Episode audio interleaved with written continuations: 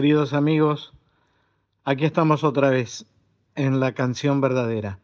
Hoy tenemos un programa muy, muy especial, porque vamos a tener la, la voz, iba a decir la visita, pero como ustedes saben, en cuarentena no hay visitas. Pero sí es una visita virtual de una compañera inigualable, de un artista admirable, a quien yo quiero muy especialmente pero sobre todo a quien admiro. Yo creo que a los artistas es imposible no admirarlos cuando uno conoce, como en el caso este que voy a presentarles hoy, en profundidad su pensamiento, la autenticidad con que yo sé que ella realiza su trabajo. Estoy hablando de Teresa Parodi. Teresa que es mi amiga desde hace muchos años, realmente creo que ha resignificado la música correntina muy especialmente. Y ha tenido la oportunidad de codearse con artistas muy, muy grandes. De hecho, ha sido grabada por casi todos los artistas importantes de América Latina y del mundo también. Hoy le quiero hacer una consulta porque me emocionó mucho hace unos años atrás, ver un video donde mi querido amigo Alfredo Cita Rosa cantaba a María Pilar y le invitaba a Teresa justamente a cantar con él en ese concierto. Así que voy a pasar a las preguntas. Bienvenidos otra vez a la canción Verdaderas. Te quería hacer una pregunta, Teresa. ¿Qué sentiste ¿Y dónde fue?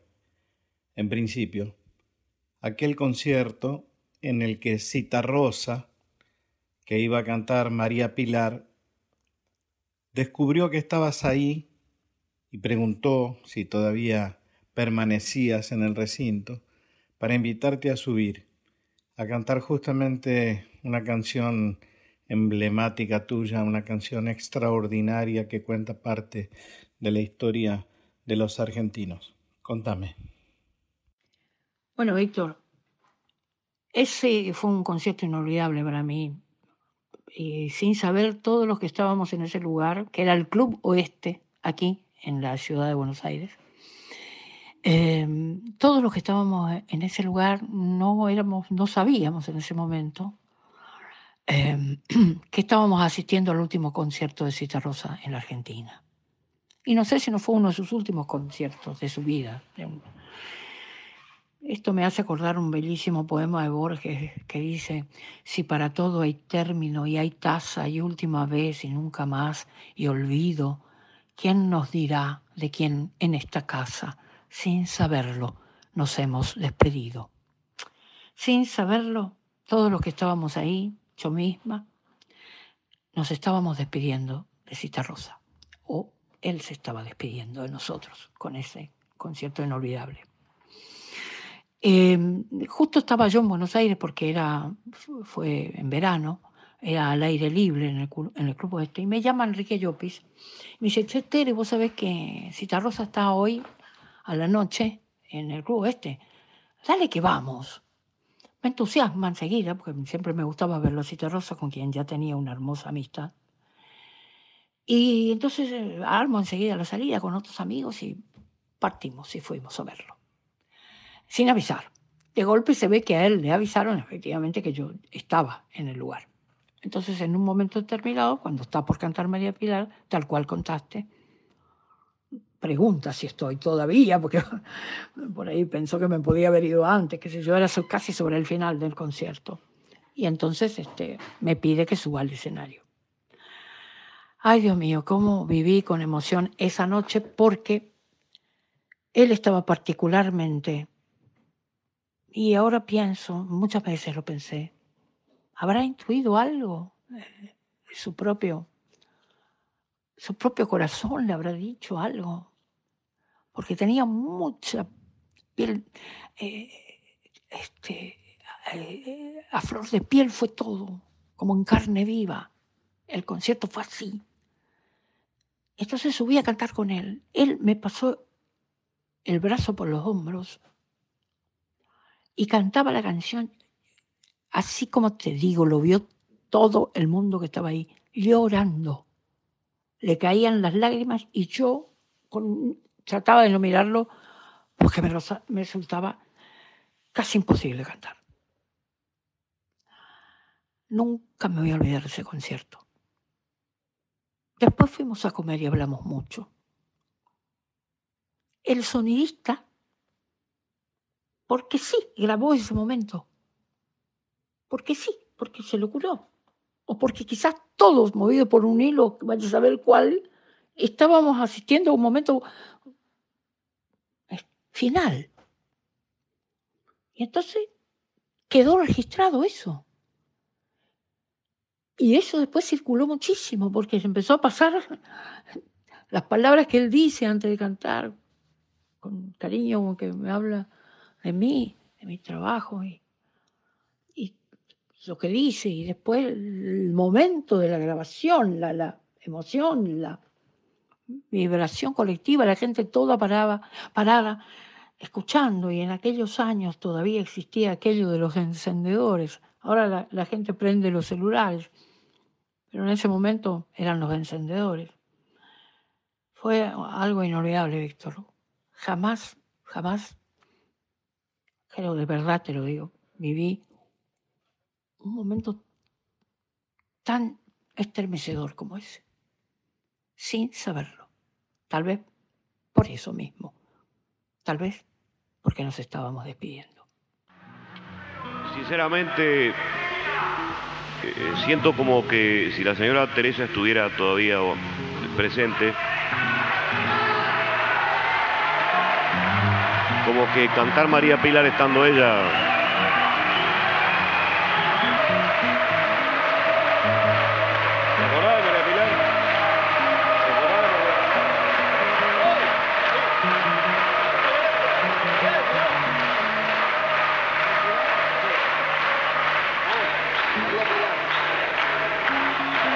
Vamos a hacer lo posible.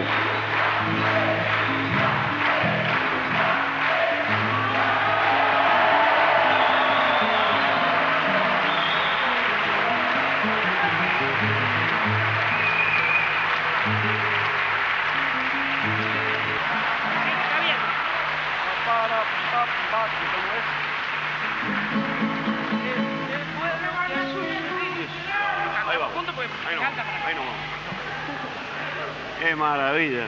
En mi vida me vi yo de una forma como esta. Qué situación. Saqué fotos y después me las trae.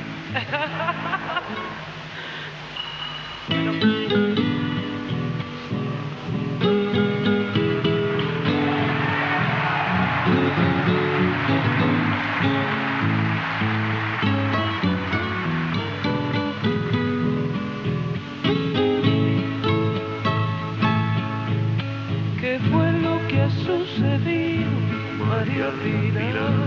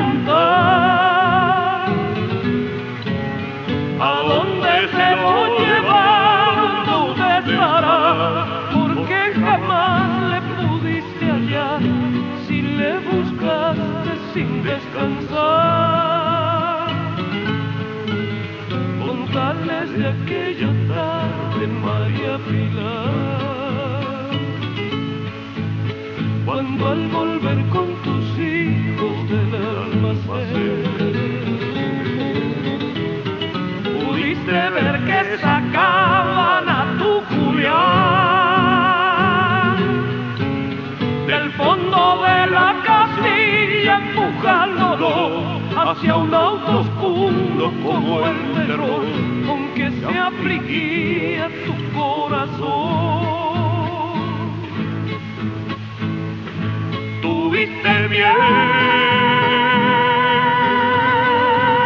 María Julián, ay María Pilar, sabía que algo le iba a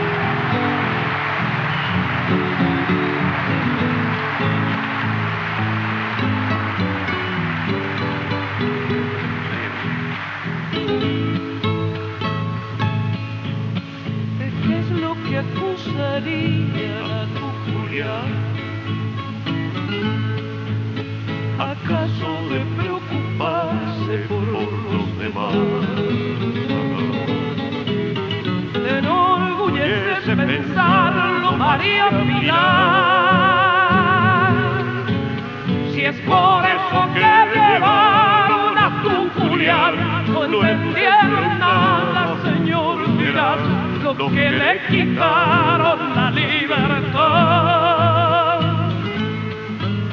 Si hoy nunca impuño otra cosa que su bondad,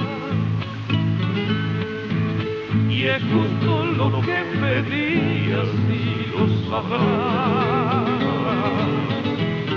¿O acaso puede decirse que no es verdad?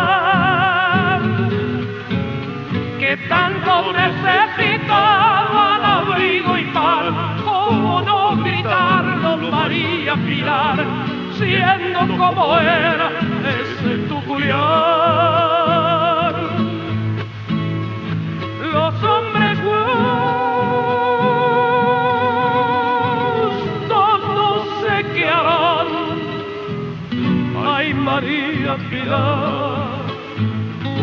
Pero que ayuden a tu Julián. Ah, ¿De qué nos sirve la libertad?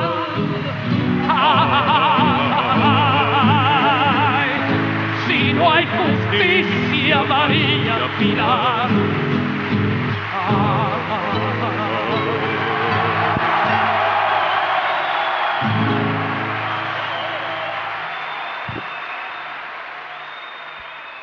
Una de las canciones emblemáticas de la música correntina es Kilómetro 11. Les propongo que escuchemos una versión en vivo tremenda, tremenda, con una potencia eh, realmente impresionante de este tema cantado a dúo, nada más y nada menos que por Teresa Parodi y Ramona Galarza.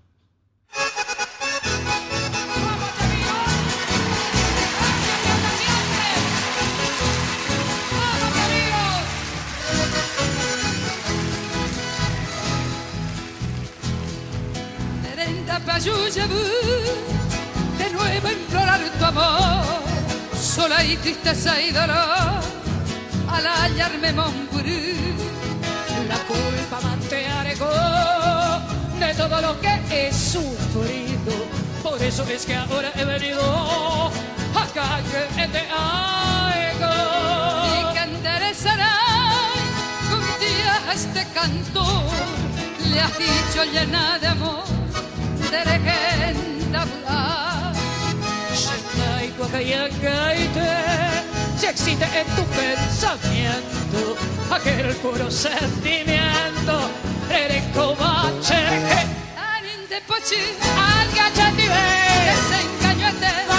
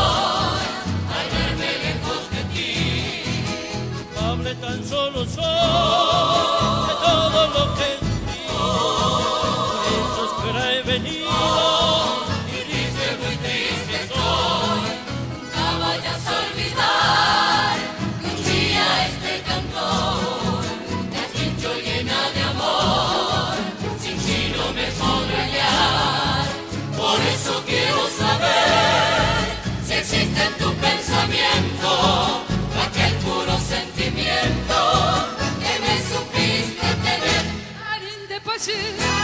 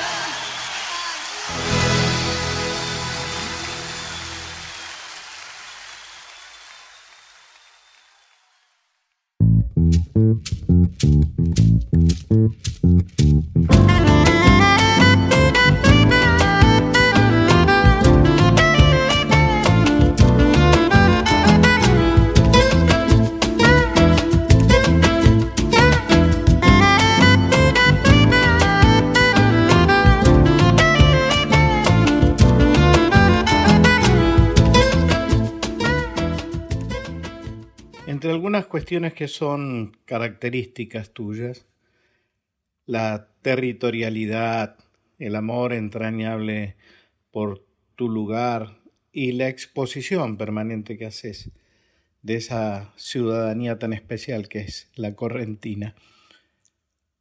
Hay algo que a mí siempre me llama la atención, es cómo repartís esa espiritualidad y la compartís eh, con otros. Eh, ¿Qué significa para vos la unión en el escenario con algunas de tus compañeras? Por ejemplo, con Ana Prada, con Cecilia Todd. Quiero que me lo cuentes. Siempre me produce una gran emoción compartir el escenario con artistas que admiro. Es una conversación finalmente la que me planteo con el colega con el que subo al escenario. La misma que me planteé con vos, digamos una conversación desde lo musical, desde los puntos en, los que coincidimos, desde donde pensamos la canción, el contexto que para nosotros tiene pensar la canción argentina, en el contexto latinoamericano, en el contexto del tiempo que nos toca vivir y la manera en que decidimos hacer la música, desde dónde decidimos hacer la música. Así que para mí, por ejemplo, cantar con Cecilia Todd fue un encuentro latinoamericano profundo, profundo, de mi admiración hacia ella, hacia su canto.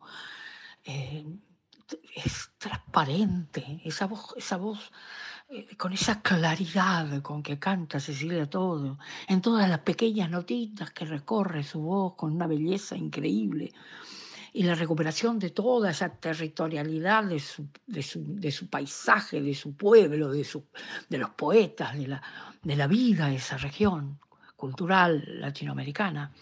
Con ella fue así, un encuentro, un ida y vuelta maravilloso. Yo la, la, miraba y, gozaba como el público de su canto y de, y, y de la historia que nos relataba antes de cantar. Y por eso para mí fue muy enriquecedor trabajar con ella. Desde lo musical, pero también desde lo ideológico.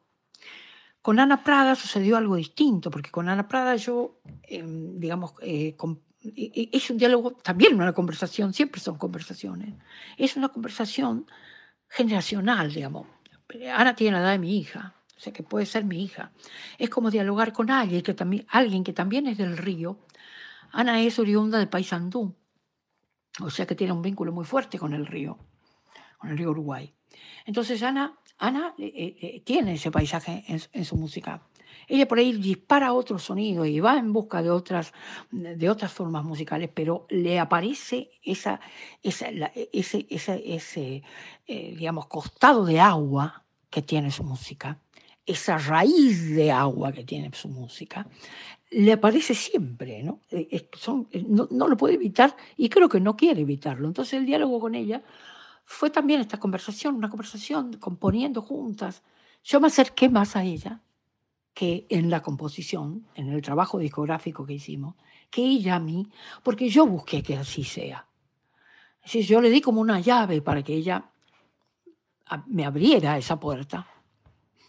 Le pedí que usara esa llave para llevarme a mí a su territorio, a su, a su mirada joven, a la nueva generación, desde donde ella encaraba la canción. Por eso muchas veces las letras son mías y las músicas son de ella. Y a veces las, las músicas mías acompañan sus letras.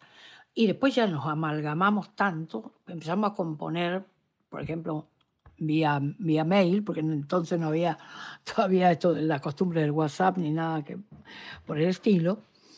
Estamos hablando de siete años atrás. Y, y bueno, y, empezamos a componer por mail, nos mandábamos con MP3 las ideas musicales y de qué sé yo. Y finalmente eh, grabamos un disco, bueno, hicimos un concierto en vivo y grabamos un disco. Con Liliana Herrero también fue un encuentro a partir de esta orilla que nosotros eh, somos de la eh, somos de, de, la orilla del río, digamos. Ella es de Villaguay, yo de Corrientes Capital. Y también hay un diálogo ahí, pero ahí hay un diálogo de, digamos, también generacional, porque ella pertenece a mi generación, tenemos casi la misma edad, hemos tenido una vida provinciana, hay una provincianía que nos une, una, un, sentirnos parte de la Mesopotamia que es, y fue durante mucho tiempo, esto tuvo que ver mucho después con lo cultural de nuestra región, el desarrollo cultural de nuestra región. La Mesopotamia fue durante mucho tiempo, y sobre todo en nuestra niñez, en los primeros años de nuestra juventud, una isla. Una isla, Víctor no teníamos conexión con el continente. Cuando los ríos crecían nos quedábamos realmente aislados. Hasta que se empezaron a tender los puentes, el túnel y tantas otras formas de llegar este, sin, sin detenciones, digamos, sin importar, importar que el río, que era el límite, crezca. ¿no?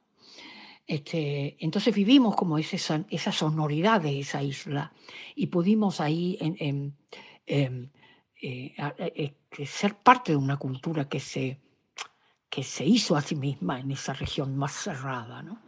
Fue muy hermoso compartir siempre con Liliana Herrero por eso. Y tenemos la costumbre de contarnos todos los años para seguir dialogando. La verdad es que me gustan los dúos.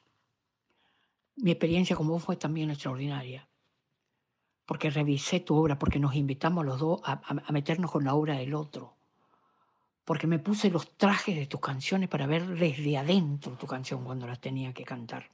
Y la miraba de dos formas, como, como cantora y como compositora, y como autora de, letras de canciones. Un aprendizaje extraordinario. Es hermoso compartir, la verdad, el escenario y conciertos con la gente admirada.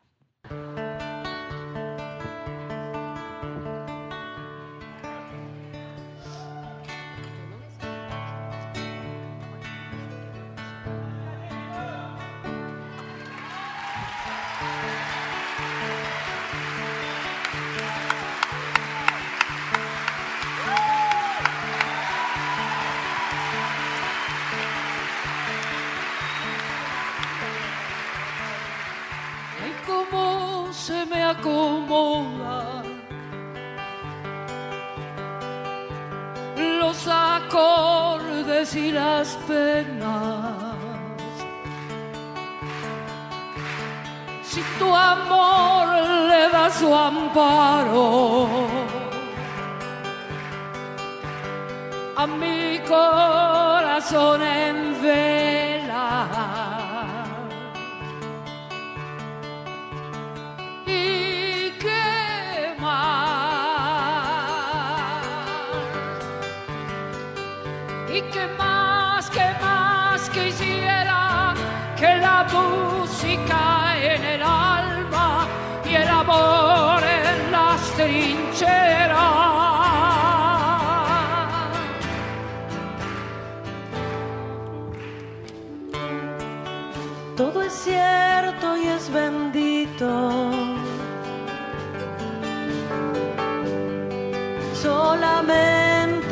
estás cerca.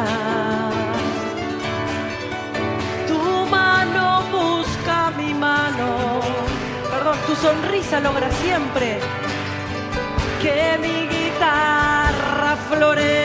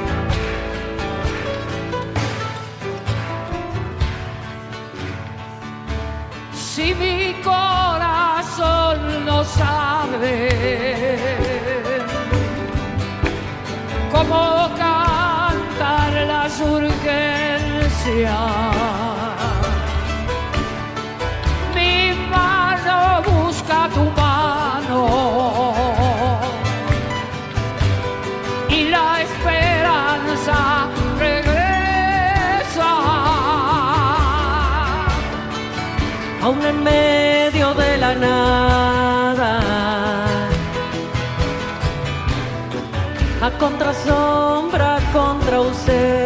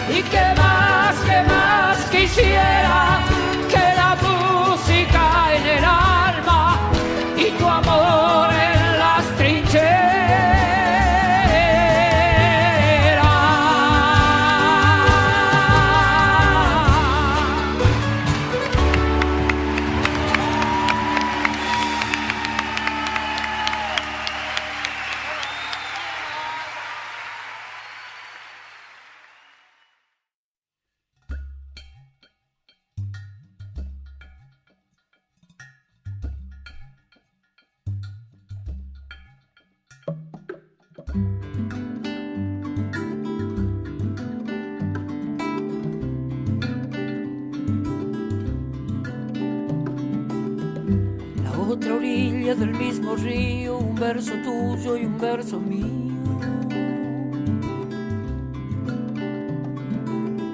Y así quién sabe qué azul, qué llave, qué luz, qué calle nos llevará. La otra orilla del mismo río y en ella acaso lo que quisimos.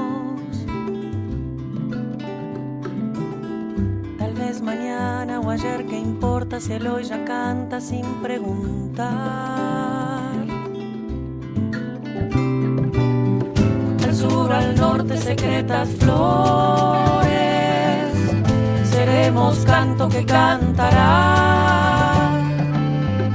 a dos orillas el mismo sueño que solo busca la libertad.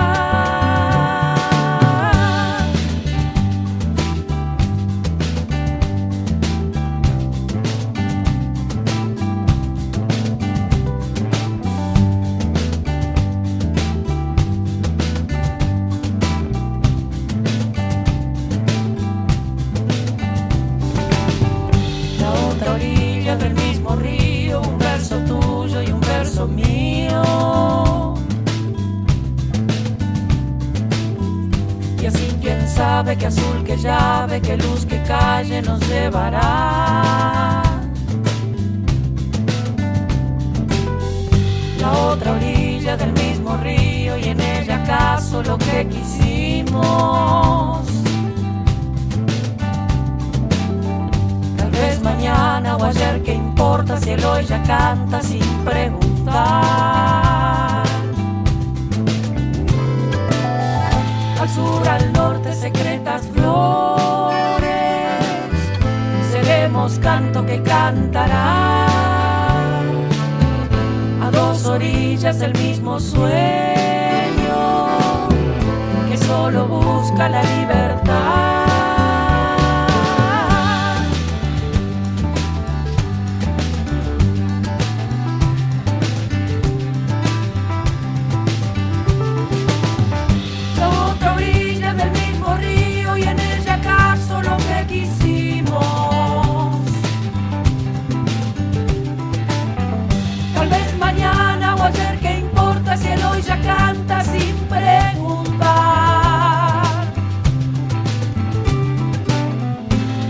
Al norte secretas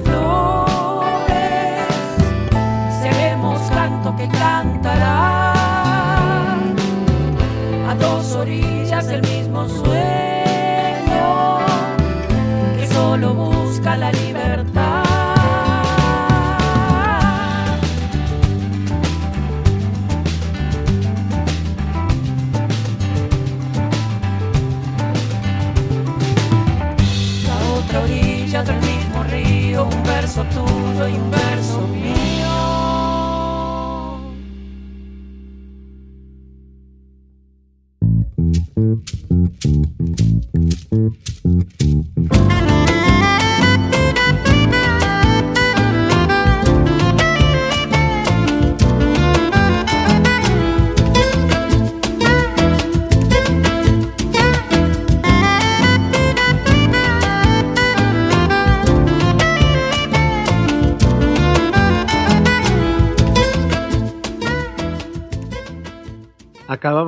para quienes recién llegan de Ana Prada y de Teresa Parodi, La otra orilla. Y antes habíamos escuchado a Teresa Parodi, a Ana Prada y a Cecilia Tot en una canción hermosísima que se llama ¿Qué más? Y ahora, si ustedes me permiten, me quiero dar el lujo eh, muy especial de poner en la radio una grabación que hicimos con esta amiga, artista inigualable que es Teresita Parodi. Una grabación que, que hicimos en vivo en el Teatro Coliseo y que para mí fue realmente muy emocionante eh, poder cantarla con ella porque es una de las canciones eh, más hermosas eh, que yo he escuchado acerca de lo que significa para muchos la música popular. De Teresa Parodi por Teresa Parodi y quien les habla, Víctor Heredia, esa musiquita.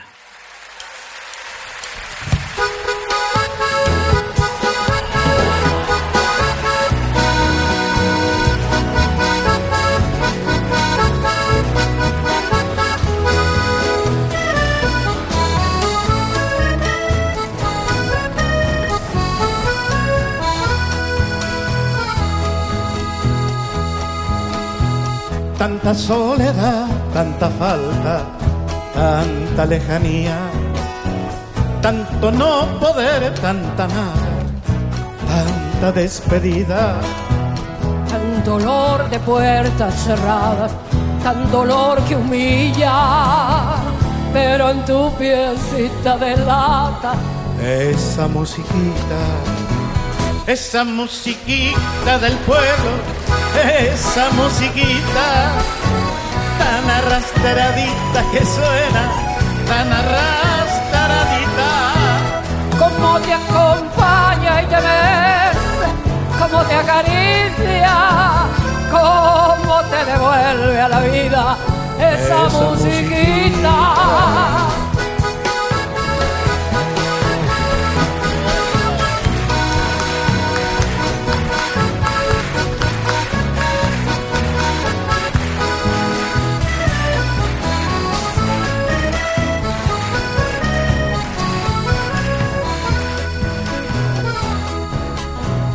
Gira con su sombra bailando esa musiquita. Vuela estremecida su falda, vuela estremecida.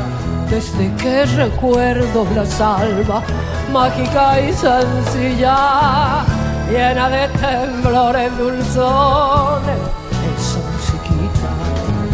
En la cara gris del espejo ve la bailarina, su rubor de niña bailando, su rubor de niña. Mientras sin pudores se abraza a la melodía de esa musiquita del alma, esa musiquita. Esa musiquita del pueblo, esa musiquita tan arrastradita que suena, tan arrastradita. Cómo te acompaña y te besa, cómo te acaricia, cómo te devuelve a la vida esa musiquita.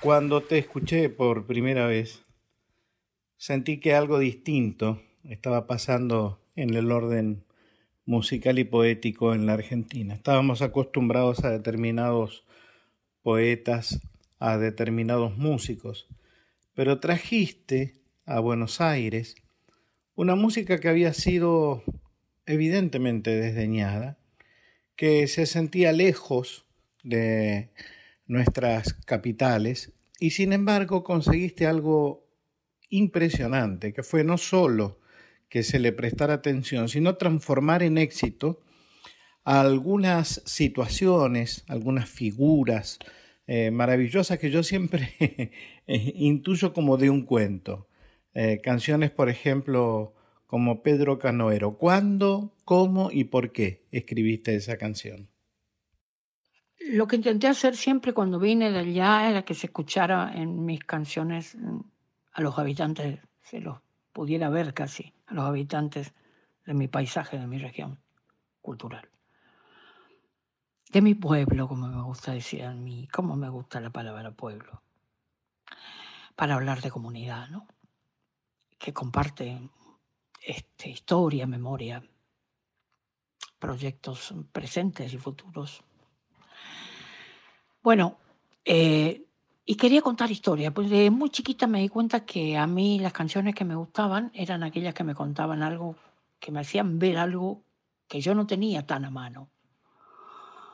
Eh, cuando era muy niña me iba a la, con mi madre a un barrio ribereño, así bien, bien a la orilla del río que se llama Cambacuá, que ahora tiene otra fisonomía, pero en aquellos años era, estaba como, era como ir lejos cuando íbamos al Cambacuá, a buscar a una señora que trabajaba en nuestra casa eh, cuando se hacían las fiestas grandes, ¿viste? Cuando se, cuando se eh, por ejemplo, el- se hacía el bautismo de alguien, o la comunión, o la- la- la- bueno, estas fiestas grandes que se hacían, los cumpleaños, los aniversarios.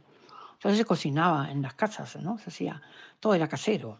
Entonces se necesitaban muchas manos. Entonces mi madre solía ir a buscar a una señora que vivía en ese barrio Cambacuá. Y a mí me gustaba ir con ella porque sabía que tenía la oportunidad seguro, casi seguro, de ver a una mujer, a una mulata, que habitaba en ese barrio y que a una hora determinada casi este, del día, bajaba con una gran cesta de ropa a lavar a la orilla del río. Se ve que la, lavaba para afuera. Y era como el flautista de Amelín. Venía cantando ya por las callecitas y los chicos salían de todas las casas y la seguían hasta la orilla del río. Y ella se ponía ahí, sacaba. Y yo la miraba porque estaban en el auto. Mi mamá bajaba a hablar con la señora y a- no sé, hasta que la señora subía. La veía como se acercaba hasta la orilla del río y cómo, y cómo empezaba, sacaba la ropa, la, golpeaba al agua, cantaba, y cantaba cosas que los chicos festejaban con nombres de personas. Los chicos festejaban, aplaudían, gritaban eh, y le pedían, le pedían eh, canciones y ella les cantaba esas canciones. Yo pensaba, "Ay, yo quiero ser como esa mujer. Yo, quiero...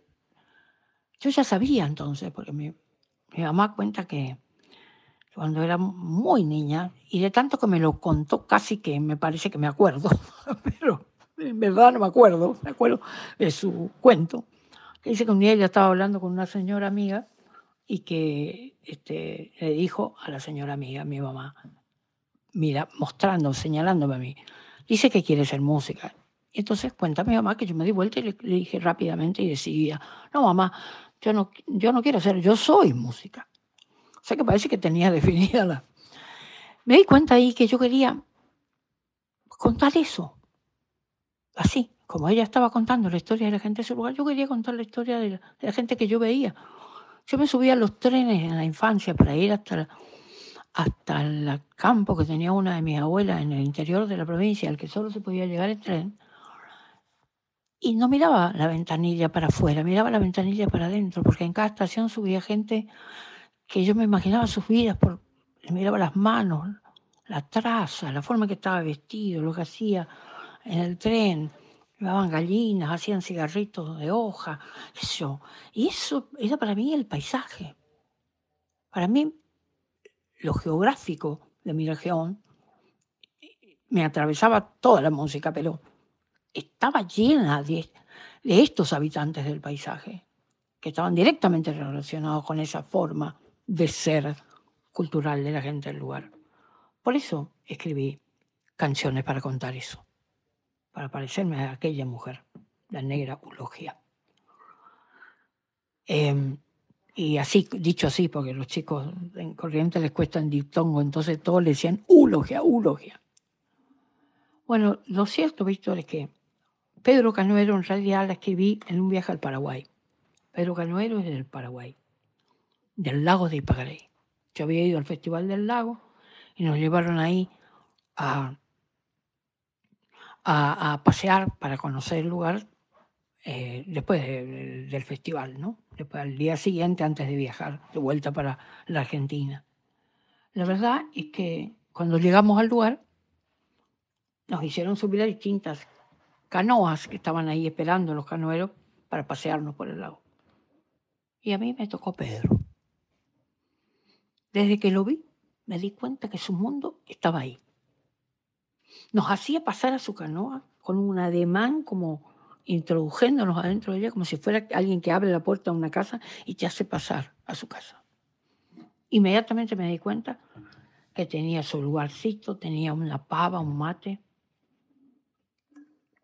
un calentador, de eso de alcohol, ¿viste? Chiquitito, una, una manta y una radio a transitores. Ese era su lugar. Después que nosotros nos acomodamos, él se puso en su lugar. Me escuchó hablar a mí, entre los que viajábamos, y se dio cuenta que yo era correntina. Entonces me empezó a hablar en guaraní y le digo, no, no, no, no, no, yo, yo no entiendo mucho, entiendo muy poquitas palabras. Y entonces me empezó a cantar chamamecitos, chamamecitos preciosos, viejos, viejos, con una voz chiquita. Y, eh, y me guiñaba el ojo, ¿no? Eh, sentí una complicidad con él, una cercanía, que el paisaje nos unía de un modo extraordinario. Él era paraguayo, yo corentina, pero ahí estaba la nación guaraní entre medio de nosotros. Y éramos los dos parte de esa historia. Cuando me bajé, eh, ya tenía la canción adentro. La escribí en el avión de regreso. No sé si alcancé a decir todo eso. Solo pude hablar desde lo poético, no sé cómo explicarte, de, de lo poético de su imagen. No digo que lo haya logrado, digo. Me acuerdo que Mercedes me decía, este hombre que muere acá. No, no, no, porque yo, eh, se nos, viste que dice, Pedro Canoero, Pedro Canoero te mecía el agua, lejos de la costa cuando te dormía, pero que eh, eh, sobre la canoa se te fue la vida. Y entonces me decía que creía que había muerto ahí, que murió ahí. No, no, yo quería decir que se le fue la vida, vi- vivió su vida en esa canoa.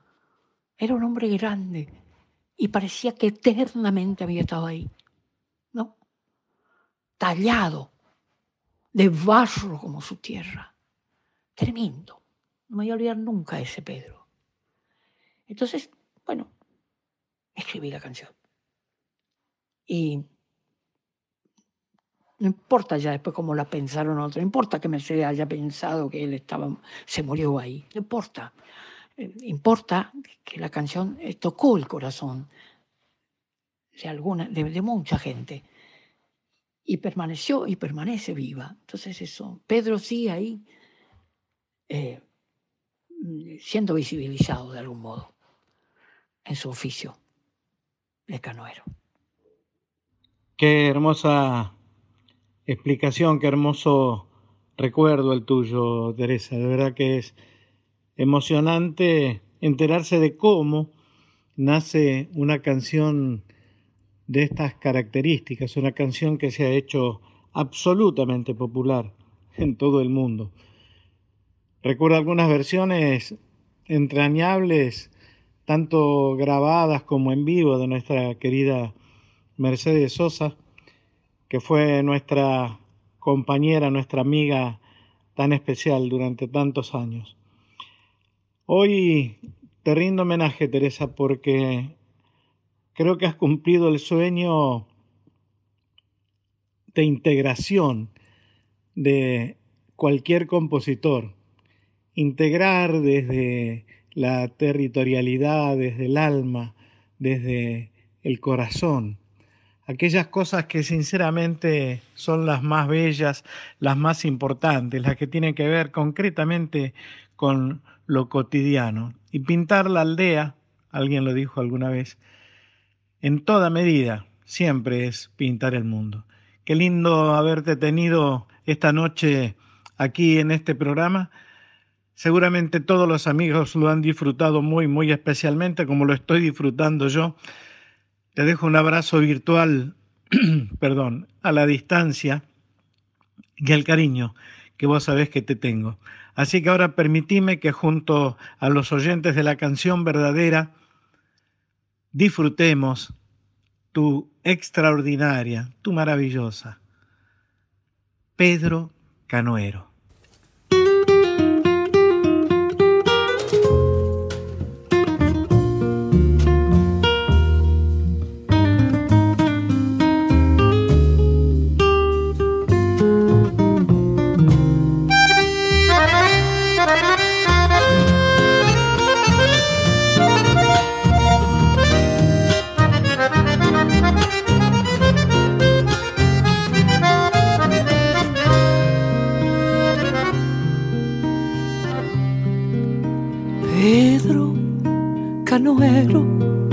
Todo tu tiempo se ha ido sobre la vieja canoa.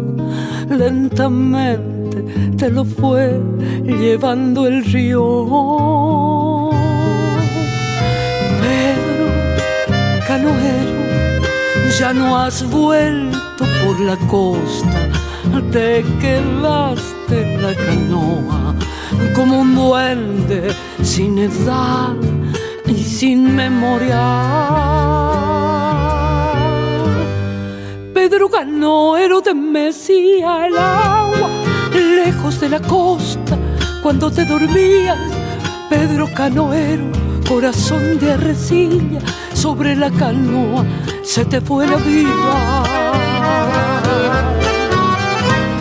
Pedro Canoero te mecía el agua lejos de la costa, cuando te dormías, Pedro Canoero, corazón de arcilla, sobre la canoa se te fue la vida.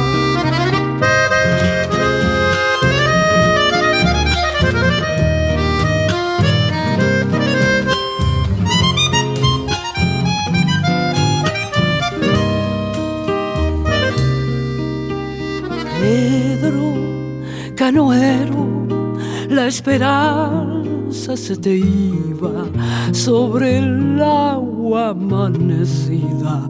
Tu esperanza, Pedro, al fin no tuvo orillas. Canoero te mecía el agua lejos de la costa cuando te dormías. Pedro canoero corazón de arcilla, sobre la canoa se te fue la vida. Pedro Canoero de Mesía el agua, lejos de la costa, cuando te dormías, Pedro Canoero, corazón de arcilla, sobre la canoa se te fue la vida, Pedro, Pedro, se te fue la vida, Pedro, Pedro, se te fue la vida, sobre la canoa se te fue.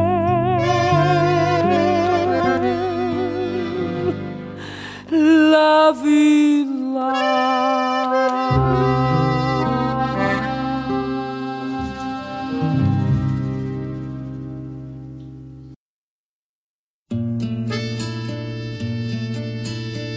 Pedro Canoero, todo tu tiempo se ha ido sobre la vieja canoa.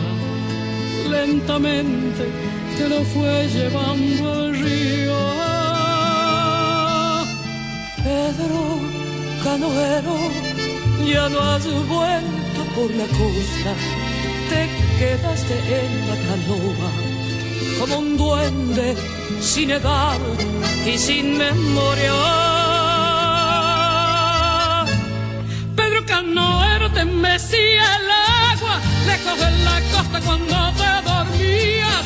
Pedro Canoero, corazón de arcilla, la canoa se te fue Pedro Canoero, la esperanza se te iba sobre el agua amanecida. Tu esperanza, Pedro, al fin no tuvo orilla. Pedro Canoero te mecía el agua, lejos de la costa cuando te dormías.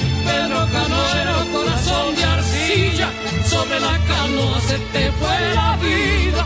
Pedro Canoero te mecía el agua, lejos de la costa cuando te dormía. Pedro Canoero, corazón de arcilla, sobre la canoa se te fue la vida. Pedro Canoero te mecía el agua, lejos de la costa cuando te dormía. Pedro Canoero... Mm-hmm.